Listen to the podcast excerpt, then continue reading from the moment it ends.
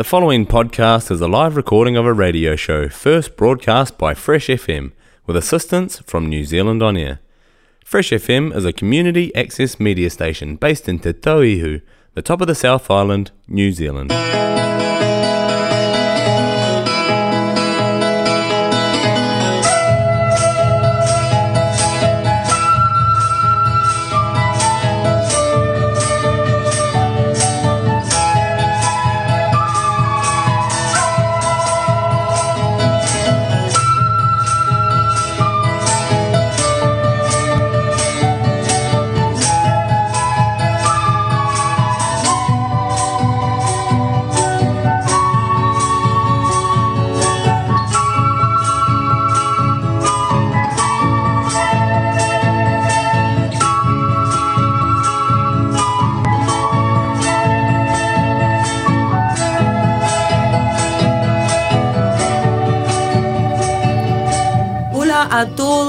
Auditores de Fresh FM y en particular del programa Viva Latinoamérica, que está aquí hoy día, el 29 de diciembre, en nuestro último, último programa del año. Hola Julio, hola Luz. Hola Jessica, como bien decían, en el último programa de este año para comentar las noticias que habitualmente eh, y recurrentemente hemos estado eh, transmitiendo a través del año en el 104.8, nuestra plataforma eh, digital Viva Latinoamérica también, que habitualmente nos siguen en Radio Fresh FM. Buenas tardes, Luz.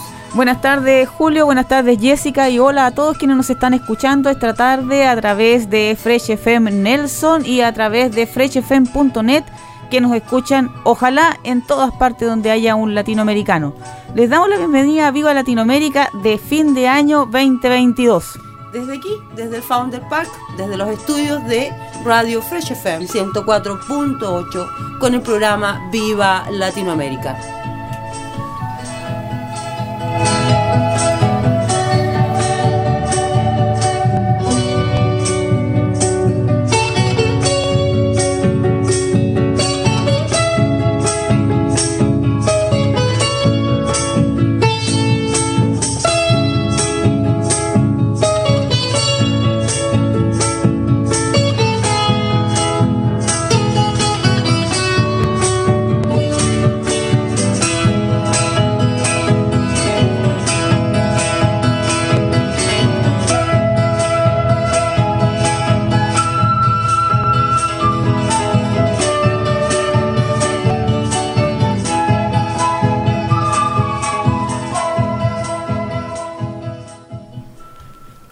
Decíamos al inicio, estamos en la última edición de Viva Latinoamérica de 2022. Se nos acaba el año, así que se nos acaba el tiempo para seguir eh, discutiendo noticias. No ha cambiado mucho el panorama en Latinoamérica desde la última vez que estuvimos aquí en el programa. Sin embargo, hoy día eh, vamos a conversar más que nada de lo que ocurrió durante el año. Vamos a tocar muchísima música alegre y nos vamos a reír un poco con anécdotas y chistes de algunas cosillas que ocurrieron durante este 2022. Así es, eh, pero vamos a la música primero, como todos Ya, los bueno, programas. vamos a la música. Y vamos a empezar con qué cosa, Luz. Eh, vamos a empezar, eh, mira, con algo antiguo, antiguo que eh, quisimos traer hoy día para recordar, porque uno de los, de los temas, eh, que, o tal vez el, el tema central de Latinoamérica todos los años, es eh, la lucha de los pueblos de Latinoamérica por salir de la pobreza. Y también una lucha por mantener la esperanza, porque siempre pasan tragedias y cosas como que gana el rechazo en Chile, etcétera, que ya comentaremos. Eh, así que vamos a traer una canción antigua que es de Juan Luis Guerra, que hace tiempo que no lo tenemos Que aquí. está llena de positivismo. sí. Es muy linda y se llama Ojalá que llueva café en el campo. Juan aquí en el Luis- 104.8.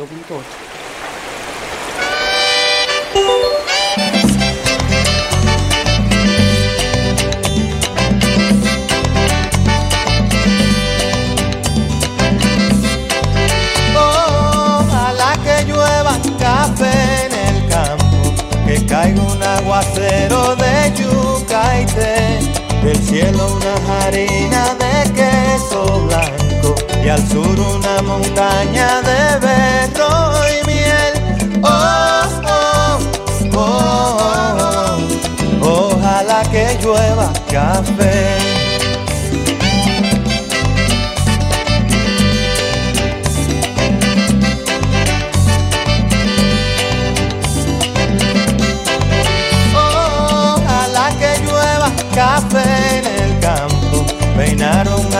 Cerro de trigo y mapue. Baja por la colina de arroz graneado y continúa el arado con tu querer.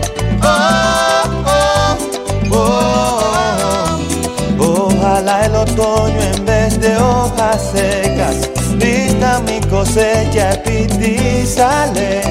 Sembra una llanura de batata y fresas, ojalá que llueva café. Pa' que en el conuco no se sufra tanto, ay hombre. Ojalá que llueva café en el campo. Pa' que en Villa Vázquez oigan este canto. Ojalá que llueva café en el campo.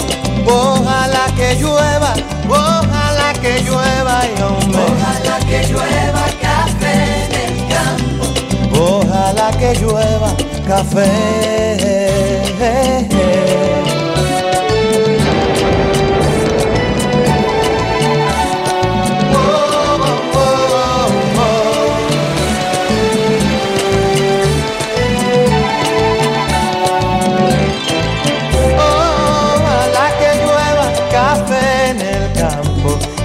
Un alto cerro de trigo y mapue, baja por la colina de arroz craneado y continúa el arado con tu querer. Oh, oh, oh, oh. Ojalá el otoño en vez de hojas secas vista mi cosecha y sale.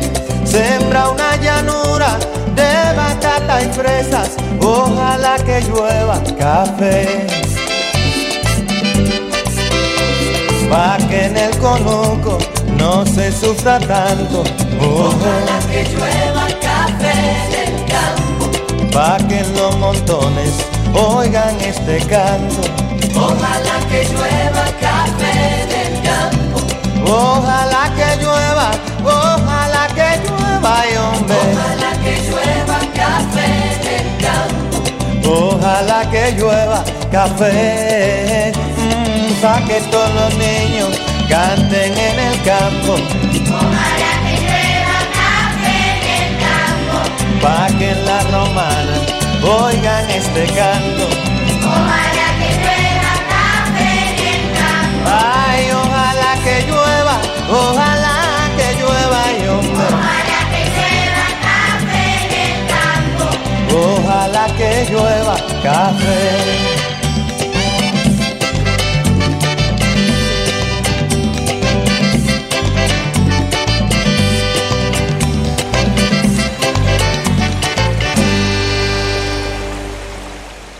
Ahí teníamos a Juan Luis Guerra con Ojalá que llueva café en el campo. Ojalá llovieran eh, políticos nuevos en realidad.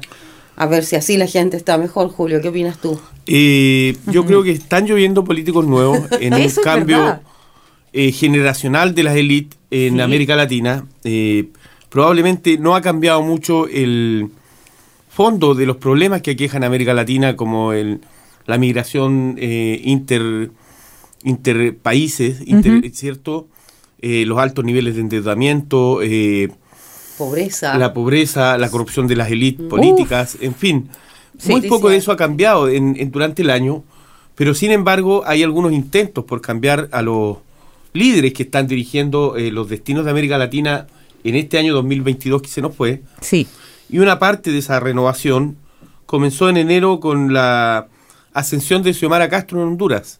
Claro, claro, de, sí, sí, eh, sí. Xiomara Castro en su momento y lo histórico de su eh, asunción porque ella venía detrás de su eh, Marido, sí. que había sido depuesto Destituido por un golpe. Un Manuel si mal no exacto recuerdo. Manuel Celaya conversamos harto acerca de eso y eh, no le ha ido nada de mal eh, a, a Celaya Castro A Xiomara Castro. a Xiomara Castro perdón en su gobierno hasta la hora por lo menos no se ha escuchado mucho de cosas malas De decir verdad. hecho, ella fue, eh, fue un poco eh, bien significativo cuando ella fue elegida. Bueno, asumió en enero de este año, pero fue elegida el, el año anterior. Eh, y, y sorprendió en realidad porque ella, te- eh, si bien era eh, la mujer de Celaya, eh, su campaña y posteriormente su mandato no está identificado Exacto. para nada con eso. De hecho, la principal, el principal rasgo de ella era que era feminista y de izquierda. O sea, venía muy a tono con las con esta eh, nueva narrativa de la gente joven, como está recién eh, eh, explicando Julio respecto a estos nue- nuevos líderes. Claro, y este cambio también de paradigma de que pasamos como de esta ola de porque hubo efectivamente una renovación o un giro hacia la izquierda esta vez de América Sí. Latina nuevamente, Sí. muy distinto del de la llamada Marea Rosa que en algún momento eh, encabezó Lula da Silva también, Evo Morales, Que viene por la segunda patita. Y esta vez vamos con una segunda patita. Sí. Un cambio probablemente del tipo de líderes que se está gestando. Pasamos de esos líderes carismáticos capaces de eh, inflamar las masas, de... eh, Y rellenarse mover- los bolsillos. Además, sin duda, No nos olvidemos Eh, ese detalle. Sí. eh, gente que es muy eh, fascinante por su forma de ser, por decirlo de un modo, Claro. que es capaz, eh, no sé, estaba pensando a lo mejor en Allende en algún momento, eh, Sí. Castro, eh, gente que era capaz de mover un montón de gente solo con Pero su eran presencia. personajes diferentes. eran carismático De mucho, mucho, mucho Eh, tiempo atrás. A diferencia de los de ahora, que los líderes de ahora, si ustedes eh, eh, se, se están dando cuenta, son más bien eh, tecnócratas, un poco más orientados hacia la gestión administrativa, y su- la mayoría de sus programas apunta a eso, a disminuir esto, a, eh, no sé, a, a cumplir con ciertos estándares administrativos a fin de año.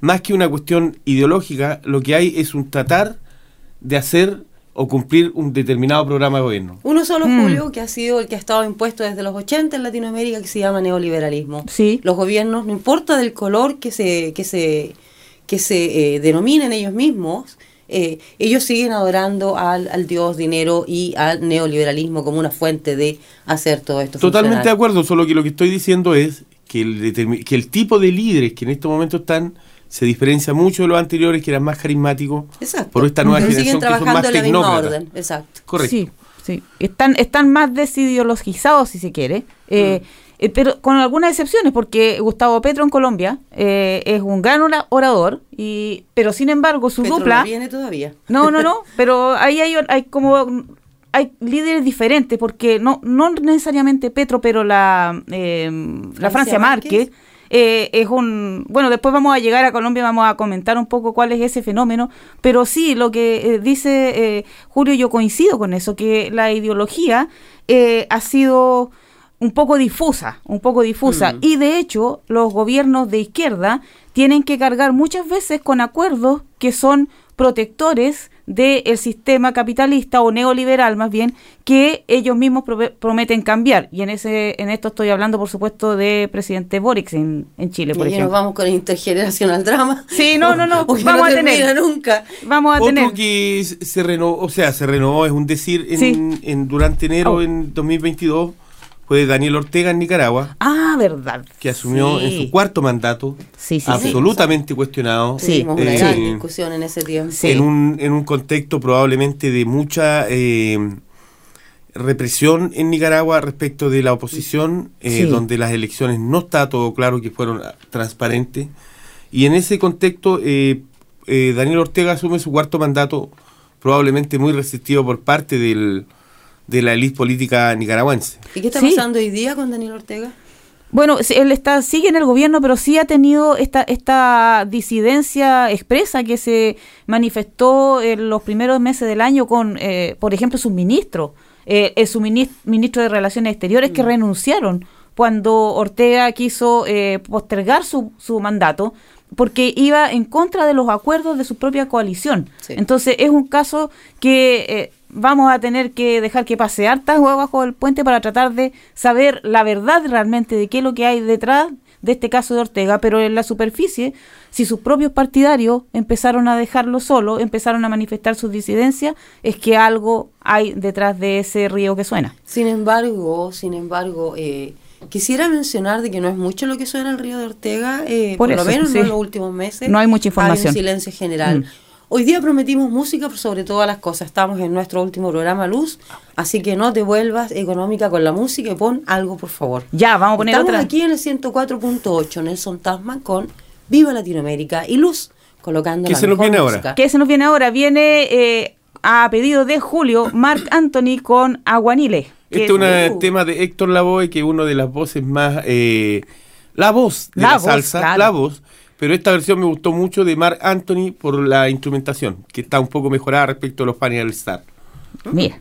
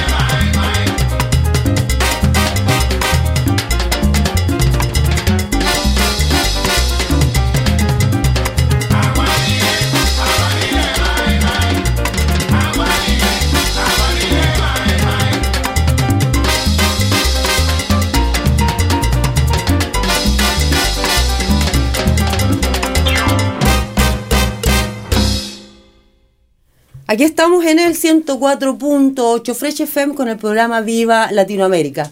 Teníamos a Julio bailando como un loco aquí la canción de Mark Anthony. Todavía no puede respirar para en realidad volver todo a el estudio tomar estaba el bailando porque estaba toda la gente muy entretenida con esto. Bueno, Julio, seguimos Ah, sí, con la pues, historia. seguimos Sí, con, pues, la, con llevando cronología. hoy día. La cronología. Volvemos a marzo, cuando Ah, sí. en Chile eh, asume este millennial, Gabriel Boric, de, después de un proceso difícil también. Sí. En general no fue fácil la asunción de. Gabriel Boric al poder. No. Recordemos que en su primera elección él perdió, ganó Cas Sí, pues. y en la segunda, en la segunda vuelta, El eh, terror de tener el el- peor. el- sí, yo Vot- creo que el voto de castigo acá pesó mucho en esto. Pesó Menos mucho en mal. esto, menos mal. Menos mal. Porque de otra manera estaríamos haciendo el saludo con la manito a la izquierda y la suástica pintada en el brazo. Oh. En todo caso, no podemos decir que con Boric hemos llegado muy lejos. Sí. Con Boric se borró de un plumazo un proyecto eh, que fue requerido por el país, por la sociedad chilena. Un 80% de la sociedad chilena pidió un cambio. Boric aseguró durante su campaña que él no solo iba a promover la eh, constitución, sino que iba a ser un, un fuerte, fuerte, fuerte Campaña. comunicador y campañista con respecto de esto. Una vez más, los políticos en Chile nos muestran sus verdaderos colores. Cuántas monedas te caben en el bolsillo, Boric, no tengo idea.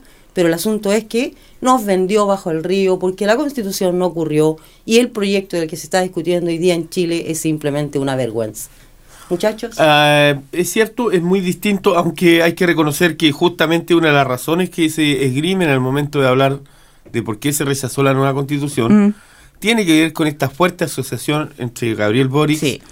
y el proyecto constitucional que en ningún momento tuvo que ocurrir, Exacto. porque eran dos cosas totalmente Sí. distintas. Sí. Yo no creo, eh, como Jessica, que el Gabriel Boric haya torpedeado el, el tema. Yo creo que pasó más allá de él. Él es parte de, a lo mejor, de esas nuevas élites, pero sí creo que efectivamente eh, se la jugó por el tema constitucional. No estoy claro hasta qué punto se la jugó Bueno, por ahora lo cambiar la a nueva ver. Sí. constitución. Ahora que el tema constitucional va de la mano de los políticos, vas a ver cómo Boric se mueve. Eso, exactamente, Exacto. a eso iba. Eh, yo creo que yo coincido más con Jessica y que sí, eh, como dicen aquí, nos vendió arriba del río, eh, porque primero, desde el mismo acuerdo del 14 de noviembre, que fue eh, para parar la, eh, el estallido social de 2019, Ujú. ahí se, pa- se primero lo que hizo Boric fue él solo, sin representación, como ha hecho todo hasta el momento, salvo cuando la- salió elegido, eh, sin representación se reunió con los mismos personajes de las derechas y todo, y entonces dijeron no a la Asamblea Constituyente y, plantearon este proyecto para ellos en ese momento imposible de una eh, asamblea elegida completamente por la ciudadanía en la que estuvieron seguros que iban a ganar la mayoría los que querían mantener las cosas como están. No fue así, entonces acto seguido fue el torpedeo a la convención constituyente elegida por el pueblo, eh, la mayoría miembros eh, que, que no son miembros de partidos políticos, aunque sí habían operadores políticos ahí, también fueron elegidos. Y Boric, Boric lo que hizo fue capitalizar el apoyo a la constitución para sí mismo. Lo identificó con su gobierno, su gente, lo- los jóvenes que lo, que lo respaldaban y los no tan jóvenes también jugaron ese mismo juego. Nunca se pararon, y yo lo, lo digo también porque estuve en Chile un mes antes que terminara la, la campaña. Eh, todo tenía que ver con eso. Y justo antes, como un mes antes que terminó, días, días antes que terminara la campaña, se saca este acuerdo, de nuevo, sin representación, Exacto. Boric, con echando para abajo el proyecto de la Constitución. Sí. La- los bordes del nuevo acuerdo constitucional, que ahora no representa a, nadie, porque el Congreso Nacional tiene, ¿cuánto tiene de, de apoyo en Chile? 6%. Menos que eso. Menos que eso. O sea, cero representación, cero nada. El gobierno de Boric, su apoyo también está en cero. Está, está muy, muy, muy bajo. Y sin embargo, se toman la batuta y ahora resulta que va a ser una comisión de expertos elegidos por ellos y gente, y 50 miembros de la convención independiente que se eligen dentro de los partidos políticos porque ahora tampoco se permiten independientes. Mm. O sea, nos vendió, sí, nos, Nos vendió vendió. absolutamente, absolutamente nada bueno ha pasado desde que Boric está en, eh, el gobierno en Chile. Nada Mm. bueno, hay que ser bien claro. Quizás el único anuncio que ha hecho que a mí me ha interesado es que abrir una embajada en terreno ocupado Palestina. Quizás sea la única No, se cosa. ha hecho cosas buenas. ha Ah, hecho cosas buenas. Pero, sí, por sí. favor, eh, echó a perder un proyecto que otros han celebrado, porque la constitución ha sido leída por mucha gente, Sí. por académicos, por gente interesante en el mundo, y han apoyado, han apoyado, han encontrado que era la mejor constitución que se podía hacer. Sin embargo, fue borrada con el codo. El trabajo de los constituyentes en Chile fue borrado con el codo. Así es. En abril, eh, López Obrador eh, realiza una consulta en México para que el pueblo decida si él debe continuar con su mandato o no. Ah, sí, Eh, recordamos sí, eso. pues. Fue un proceso eh, cuestionado por, Mm. por- por los políticos de oposición. Eh, no nos olvidemos que México también es un país que no está acostumbrado a políticos de izquierda. En Mm. general, Mm. ha Sí. tenido una dictadura permanente del PRI. Del PRI, sí. y un par de descolgados, digamos, que han estado. Y López Obrador ha tratado de ser un poco distinto de sus predecesores, Mm, sobre todo en sus ansias de integración latinoamericana cierto.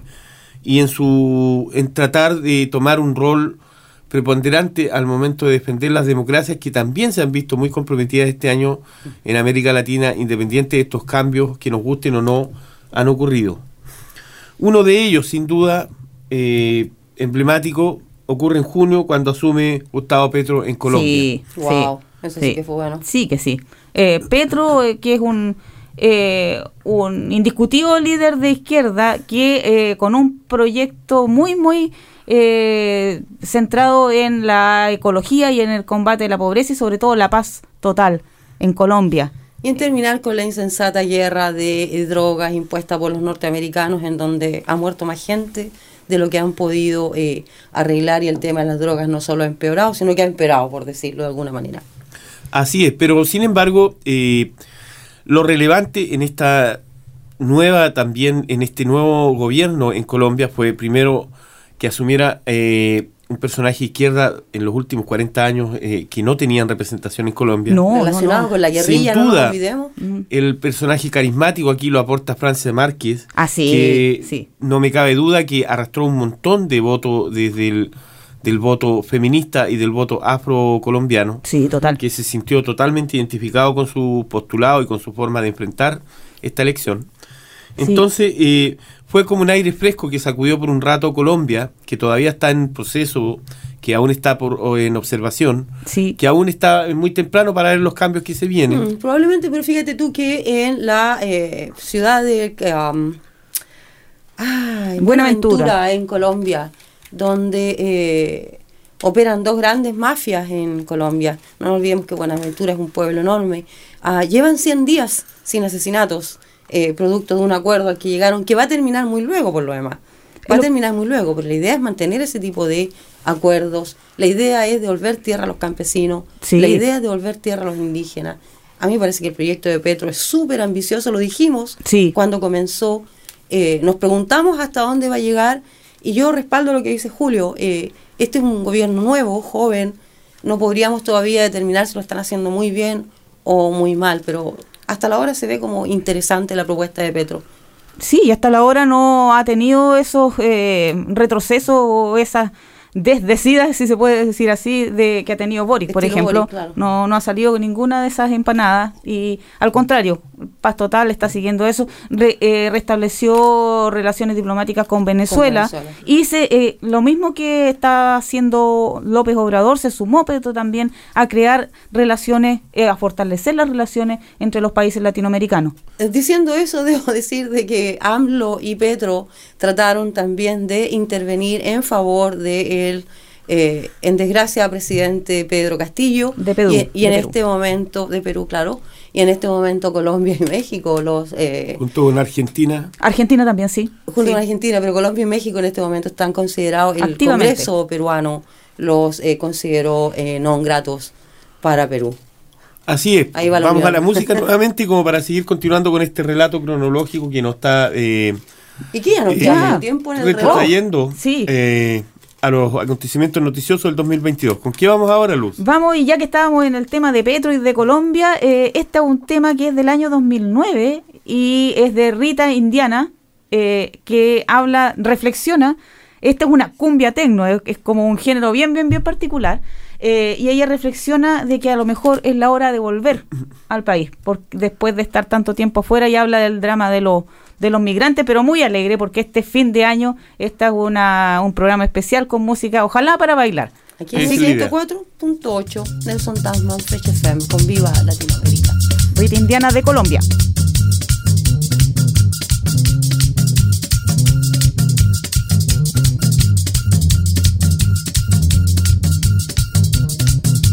Salí a la bruca a comprar cachucha en otros países a comer basura que hoy te queda un cuarto de cojón. Pégate botones y perata con la boca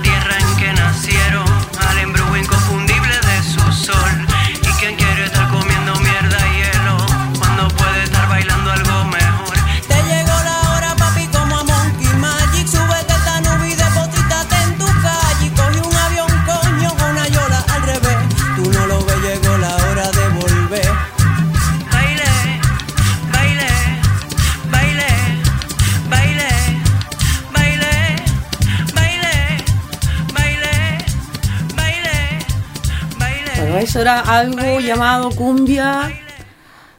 Eh, tecno, Tecnocumbia. eh, puede ser rave también le llaman. Es para bailar, rave. Es como de música de discoteca, así. ah, eso. Un poco más cercana al punchi punchi. Sí, más cercana, a- pero cumbia, pero cumbia. Cumbia punchi punchi. Cumbia tecno. No, y la, y la letra es muy buena de la Rita Indiana y los misterios. Eso es de Colombia, ¿cierto? Colombiano, sí, sí, sí. Se me olvida Sí. siempre. Estamos aquí recordando eh, lo que ha pasado durante este año 2022. Eh, le estamos dando un tono un poquito relajado porque es el, el último programa Sí. eh, y planteándonos ya cómo nos vamos a ver para el 2023. Sí. Sigamos, Julio, tú eres el que está eh, Con la línea de tiempo. llevando esta línea de tiempo. Sí. Bueno, en el año 2022, ya a la altura de septiembre, es cuando eh, un atentado fallido sacó de las noticias de Sí. Latinoamérica en contra de la presidenta argentina, Cristina Vicepresidenta. Kirchner. Vicepresidenta, Claro, tiene claro. razón. Bueno, pero todos dicen que la presidenta es la sombra. Y bueno, bueno, como son. loco. Este es el año las fake news, así que no se sorprende. Sí, debemos recordar. Anda que pa' allá, anda pa' eso, allá. sí. Y el tema es que este atentado fallido que también ha sido muy cuestionado de respecto de si fue atentado o no fue, hay toda una maraña de misterio loco, Sí. que cubre toda esta cosa mediática también, Sí. muy parecida a lo que en algún momento probablemente hizo Bolsonaro en Claro, en Con Brasil, el, con el, La puñalada. con la puñalada artera esa aquella que, puñalada casual que le subió los puntos que de una. llegó, pero de perillas Y salió para, presidente. para ganar la elección. Claro. Eh, en el fondo, es- encubriendo un, un problema que es endémico de la clase política en América Latina, esa desconexión de los gobernantes con las demandas ciudadanas, que en el fondo eh, sí. es tan enorme, Sí. eh, estos escándalos de corrupción que han salpicado no solo a las instituciones políticas, sino también en general a todos los organismos gubernamentales a lo largo de América Latina, Sí. incluyendo las policías, incluyendo policías, fuerzas militares, armadas, fuerzas armadas, parlamentos, sí. todos eh, aquellos ente- eh, todas aquellas entidades que se supone Iglesias. que están ahí, eh, Iglesia, ah, Claro, pues. iglesias, uf, Bueno, sí. en este caso algo de eso había porque hubo una, una trama de unas monjas que escondían plata y tiene todo que ver con una ¿Con la Cristina investigación. Fernández? ¿Ah? las ¿Sí? monjas tenían que ver con la Cristina Fernández.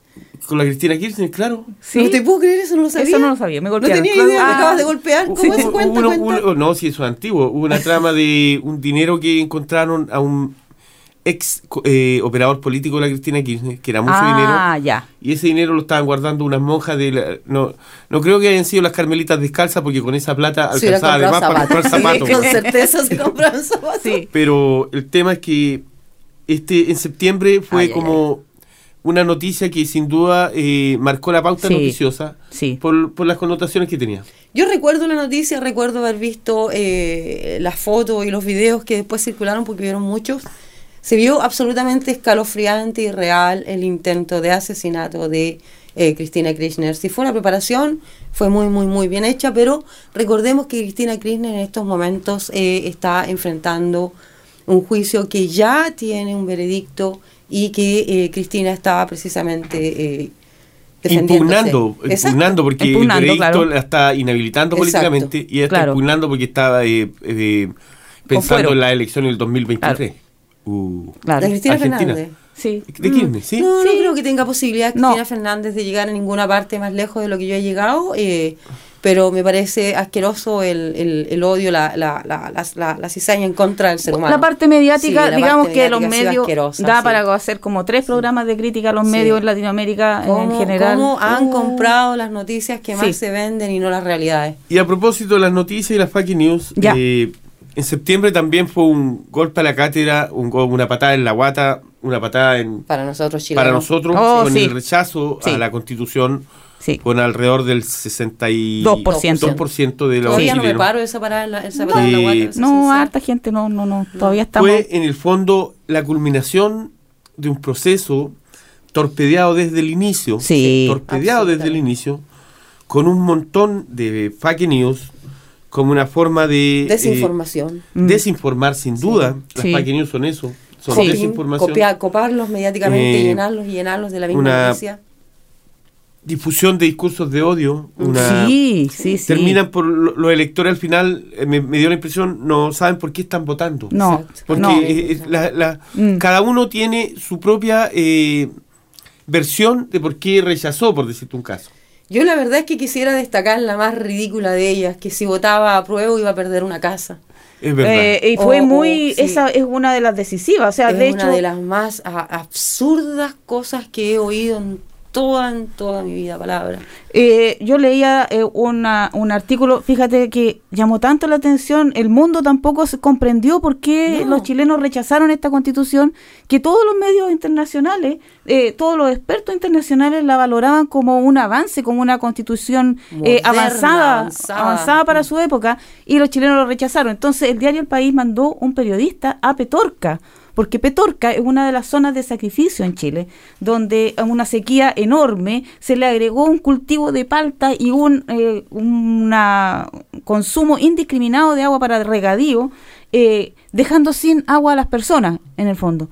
Eh, la campaña por la nueva constitución llevaba el derecho humano al agua. Mm. Eso era uno de los derechos fundamentales establecidos ahora por primera vez en la Constitución. Sin embargo, la gente de Petorca en un 54% rechazó la Constitución. Entonces, este periodista del país, creo que es de, España, de- sí, de, España, de España.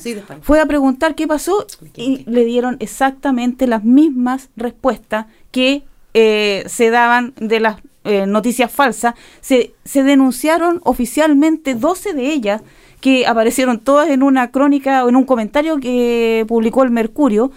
Esas 12 mentiras de ahí se, se difundieron, se difundieron sin ninguna posibilidad de respuesta eh, y, como dice Jessica, copando los medios. Pues bien, todas esas respuestas que le iban a quitar la casa, eh, que la- le iban a quitar los ahorros de la AFP, que no se iban a poder heredar, cosas que... Puras ignorancias. igno- y solamente en Petorca, y eso da mucha pena, se agregaron dos. Una, que eh, votar a prueba no iba a hacer llover.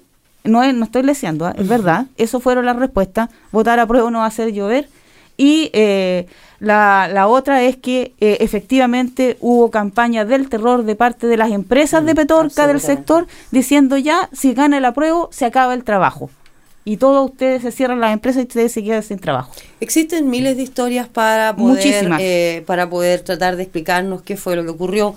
Lo que yo creo que tiene que ocurrir ahora es, eh, nosotros chilenos tenemos que empezar a conversar de nuevo y ver Eso. hacia dónde vamos. Eso. Eh, tratar de sacar lecciones de este, de este grosso error, cómo fue que nos volvieron a meter la mano en la boca, eh, cómo fue que ocurrió y, e intentarlo de nuevo. No debemos parar de intentarlo. No.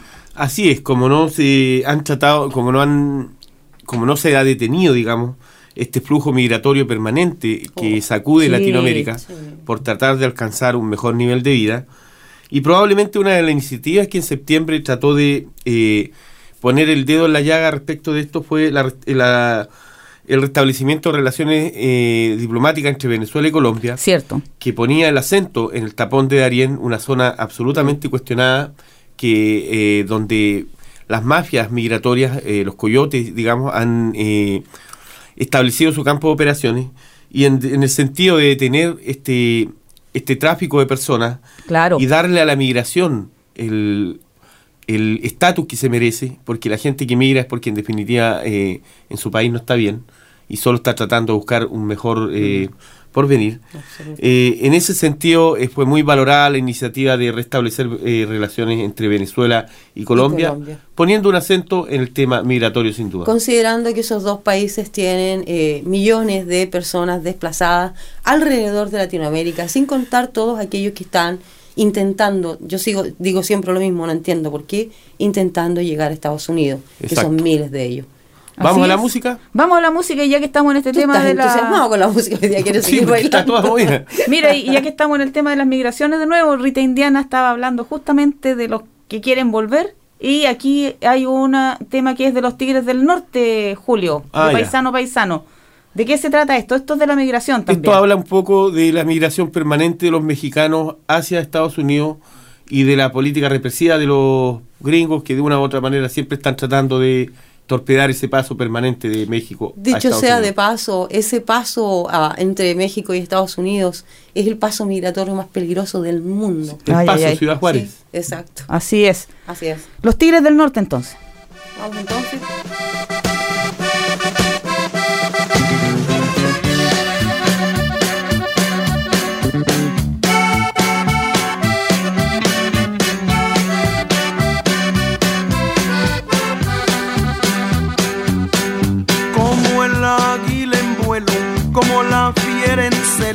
Desafiando fronteras, defendiendo el honor. He pasado la vida explorando otras tierras para darle a mis hijos un mañana mejor. Si la muerte me alcanza en su loca carrera, envuelto en mi bandera, que me lleven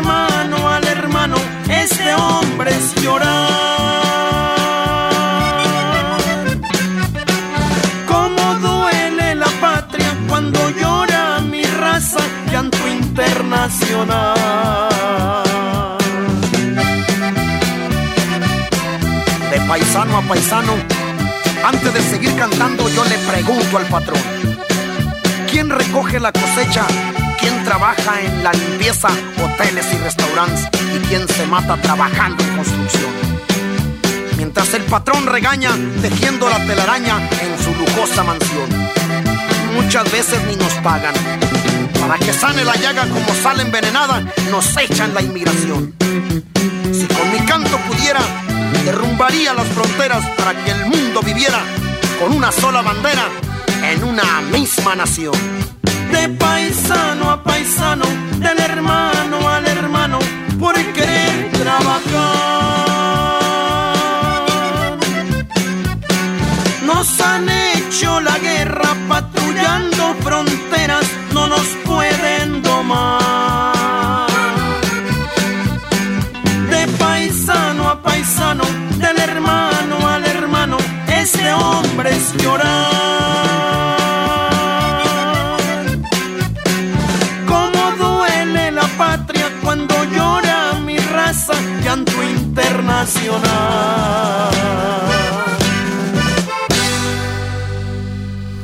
Aquí estamos de vuelta en el 104.8 Nelson Tasman Fresh FM con el programa Viva Latinoamérica y un recuento de eh, los cambios que sufrió eh, o está sufriendo Latinoamérica durante este 2022.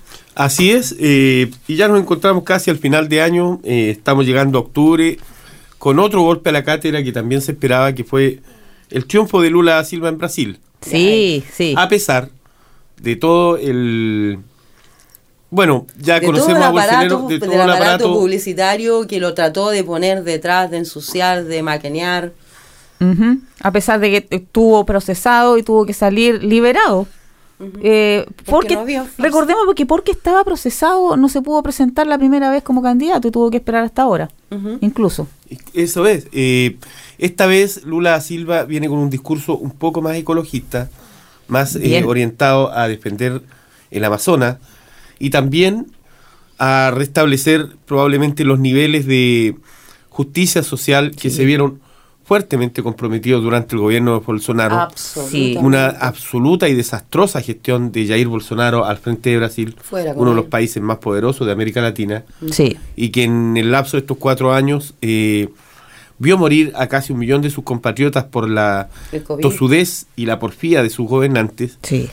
Y vio también cómo eh, a través de un discurso populista eh, eh, trató de capitalizar el descontento de los brasileños que también es parte de, esta de este descontento generalizado de la población hacia los políticos en América Latina. Y lo capitalizó también eh, Jair Bolsonaro, que durante cuatro años se valió de esas herramientas para mantenerse en el poder, pero no fue suficiente, sin duda, lo que es muy bueno, para detener el ascenso de Lula al poder. Esperemos que sea algo eh, consistente y mantenible en el tiempo porque eh, Jair Bolsonaro no ha parado en su en su intención de ensuciar. De hecho, Sí. la pura, el puro inicio, el paso de poder, no nos olvidemos que hace poco encontraron una bomba Exacto. eh, y que hay gente armada en las calles eso. y todo lo demás. O sea, te- Brasil está peligroso, para qué decirlo. Bienvenido Lula, ya sabemos de lo que Lula es capaz. Eh, Lula hizo cambios impresionantes cuando fue presidente de Brasil. Antes, eh, lo que he repetido en este mismo programa, eh, los afro tuvieron la oportunidad de ingresar a la universidad en Brasil, donde no tenían oportunidad durante eh, Lula. La injusticia social durante Lula, eh, de alguna manera, fue un poco menos. Lula trabajó para la gente porque viene, precisamente, donde venimos todos los demás. Así, es. es. Eh, y nos llegamos ya casi a diciembre con este con este nuevo remesón político en América Latina, con la destitución de Pedro Castillo. oh sí Una que asquerosa fue un proceso eh, torpedeado desde el principio. También. Desde la el reconocimiento de Pedro Castillo como presidente hasta el último día de un mandato que no alcanzó a durar un año y algo, Del 7 de fue julio, permanente y constantemente hostigado y torpedeado por las clases políticas, en este caso por el Parlamento peruano. Aclarar que Pedro Castillo estuvo en la presidencia peruana desde el 7 de julio del 2021, del 21 de julio del 2021 hasta el 7 de diciembre de este año. Ah, también aclarar que eh, presidente Castillo eh, presentó 70 proyectos al Congreso peruano durante el año Sí, que él pues. intentó gobernar en su país. y no le fue permitido. Así es, y también eh, recordar que el, el Congreso que destituye a Pedro Castillo después que él usa una norma constitucional, esto no esto ya está totalmente eh, comprobado por expertos de dentro del mismo Perú, exministros han dicho eso. Sin embargo, el Congreso lo destituye cuando Pedro Castillo tiene, mira, un dato, tenía eh, cuando salió del poder tenía 30% de apoyo no es mucho, pero tenía 30%, pero el Congreso tenía 4% de Exacto. apoyo. Entonces, eh, que haya el Congreso sacado al presidente de esa manera, eh, desató algo que también fue inesperado, que de nuevo eh, los campesinos peruanos, quienes apoyaron a Castillo, de los cuales Castillo y su familia son parte, eh, volvieron a defender a, Pe- a Pedro Castillo en la calle con protesta. Aún y lo siguen haciendo. Y lo siguen haciendo, Sí. 25 muertos hasta el momento. Hasta el momento. Y debemos recordar que la narrativa de la prensa principal en Perú y en el mundo acusa a estos defensores de Castillo como los culpables de un problema, cuando en realidad el problema lo trajo el Congreso peruano al simplemente no acatar órdenes, porque Castillo había una- dado una orden antes, mucho antes de ser eh, detenido. Es, es esa conversación que, que no tuvo con nadie. Y hay, hay- otro problema, porque hay un problema de eh, derechos humanos de Pedro Mm. Castillo. Es- esto está haciendo, ah, observadores de derechos humanos se entrevistaron con él y todo, porque eh, Castillo no ha tenido la oportunidad de explicar qué fue lo que pasó. ¿Por qué él decla- declaró eh, disuelto el Congreso eh, y por qué supuestamente quienes lo iban a apoyar de repente se quedó absolutamente solo? Entonces, y es algo eh, que la mayoría de las interpretaciones lo están ah, eh, haciendo hacia ese lado, es la peor falta de Castillo es realmente que él es un campesino, que no es de la élite. Y justamente los campesinos son los que lo están tratando de defender. Un movimiento campesino que puede ser algo muy importante en 2023 desde donde yo lo veo aquí en toda Latinoamérica. Esperemos, 2023 Esperamos. está a la vuelta de la esquina, Julio. Así es, y las predicciones para el 2023, como los agoreros o los economistas de siempre, no son muy buenas para América Latina en términos del crecimiento. Sí. Siempre, eh, bueno, esto es una política constante. Sí. Este año no vamos a crecer, es verdad, no vamos a crecer mucho. Seguimos Sí. estancados, seguimos dependiendo de los eh, commodities, seguimos dependiendo de los de los royalties, seguimos dependiendo de toda la materia prima que es lo que eh, se extrae con abundancia de América Latina.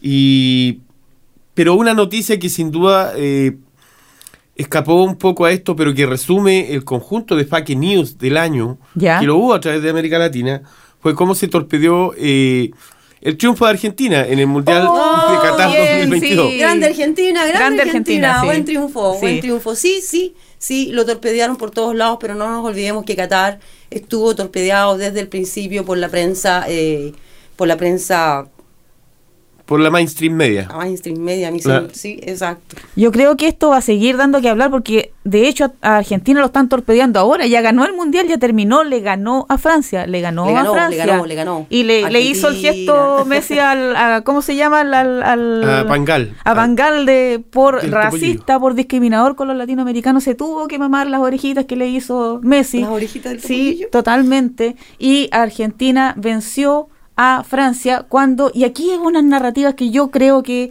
debieran estar presentes en 2023, no alcanzamos a hacerla ahora, pero por lo menos el tema de la colonización, el tema del derecho de los afros, el tema de los derechos de los pueblos latinoamericanos, del indigenismo, estuvo. Estuvieron estuvo presentes en Qatar, 2022. Y recién empezó la discusión. Exacto. Sí. Absolutamente. Muchachos, lamentablemente ha sido la historia de nuestras vidas por 11 años. El tiempo se nos va y nosotros nos quedamos Sí. con historias. ¿Quién quiere comenzar a despedirse hoy día? Porque este es el último programa de Viva Latinoamérica 2022. Ya, yo sigo, porque ya como que estamos hablando de fútbol, yo tengo una, una metáfora futbolera. Oh. Ah, mire. Eh, y pensando especialmente, me van a perdonar porque soy chilena y me duele el, el, eh, triunfo del rechazo, eh, me duele todo lo que está sucediendo con eso. Si esto fuera, esto se puede comparar realmente con un campeonato de fútbol. ¿Por qué? Porque primero, porque murió, porque el rechazo ganó, no murió nadie.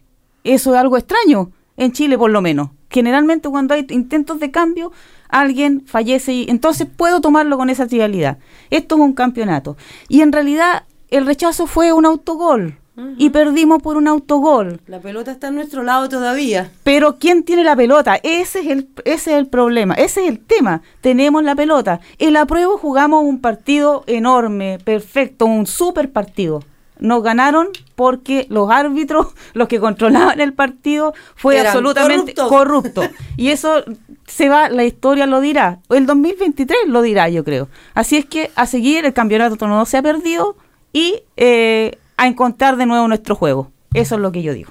Eh, para el 2023, eh, como hemos eh, cíclicamente tratado de superar barreras y América Latina, una de las tareas pendientes a mi juicio que debiera marcar la pauta es la integración latinoamericana. Están las condiciones dadas a partir de este recambio generacional de nuevos gobernantes. Están las condiciones dadas, visto eh, este nuevo reorganización del orden mundial. Entonces, eh, ya vemos que la potencia, los políticos, la potencia del norte no tiene la misma potencia. Hay nuevos, eh, nuevos comensales tratando de llegar a esta mesa. Y de nosotros, los latinoamericanos, depende Sí. proteger nuestra mesa, proteger Claro. nuestro environment, proteger nuestro ambiente, protegernos a nosotros mismos, integrándonos. Eh, es una integración necesaria que probablemente los políticos están dejando de lado, pero que espero que este 2023 se dé entre nuestros compatriotas latinoamericanos, todos nuestros hermanos. Un 2023 eh, que ojalá sea pleno de integración y de buenas prácticas políticas, digamos. Es utópico, pero ¿por qué no? Ah, mi idea va con Julio también. Ah, en mi despedida también quiero abogar por una Latinoamérica unida. Somos el continente más rico del mundo. Tenemos de todo, no nos falta nada. Solo nos falta conversar, solo nos falta unirnos, solo nos falta entendernos como sociedades. Deseo un 2023 que sea lleno de prosperidad para nosotros latinoamericanos, que seamos capaces de darnos cuenta de lo que tenemos y como decía Luz, tenemos la pelota en nuestro lado. Hagamos un buen partido como lo hizo Argentina. Por lo pronto nos vamos, nos vamos a ver en el 2023 de nuevo, nos tomamos un mes de vacaciones como corresponde, no nos van a escuchar en enero, no en vivo por lo menos. Eh, Claro. Vamos a estar eh, presentes, pero no en vivo por lo menos, volvemos en febrero de nuevo. Eh, nos tomamos un pequeño receso para descansar y para replantear Viva Latinoamérica y volver con nuevas ideas, más música, más Y más conversación. fútbol, tuya, mía, para ti, para mí, nos despedimos con todo el ánimo este año. Con 2023. todo el ánimo. ¡Que viva Latinoamérica! Un abrazo enorme a todos los latinoamericanos desde aquí, desde el 104.8 Fresh FM. ¡Que viva Latinoamérica! No somos peruanos, no somos paraguayos, ni argentinos, colombianos, No somos chilenos, no somos bolivianos, ni venezolanos, ni ecuatorianos. No somos blanquitos, ni negros, ni chinitos. Tampoco chatos, ni gatos, ni bonitos. No somos izquierdistas,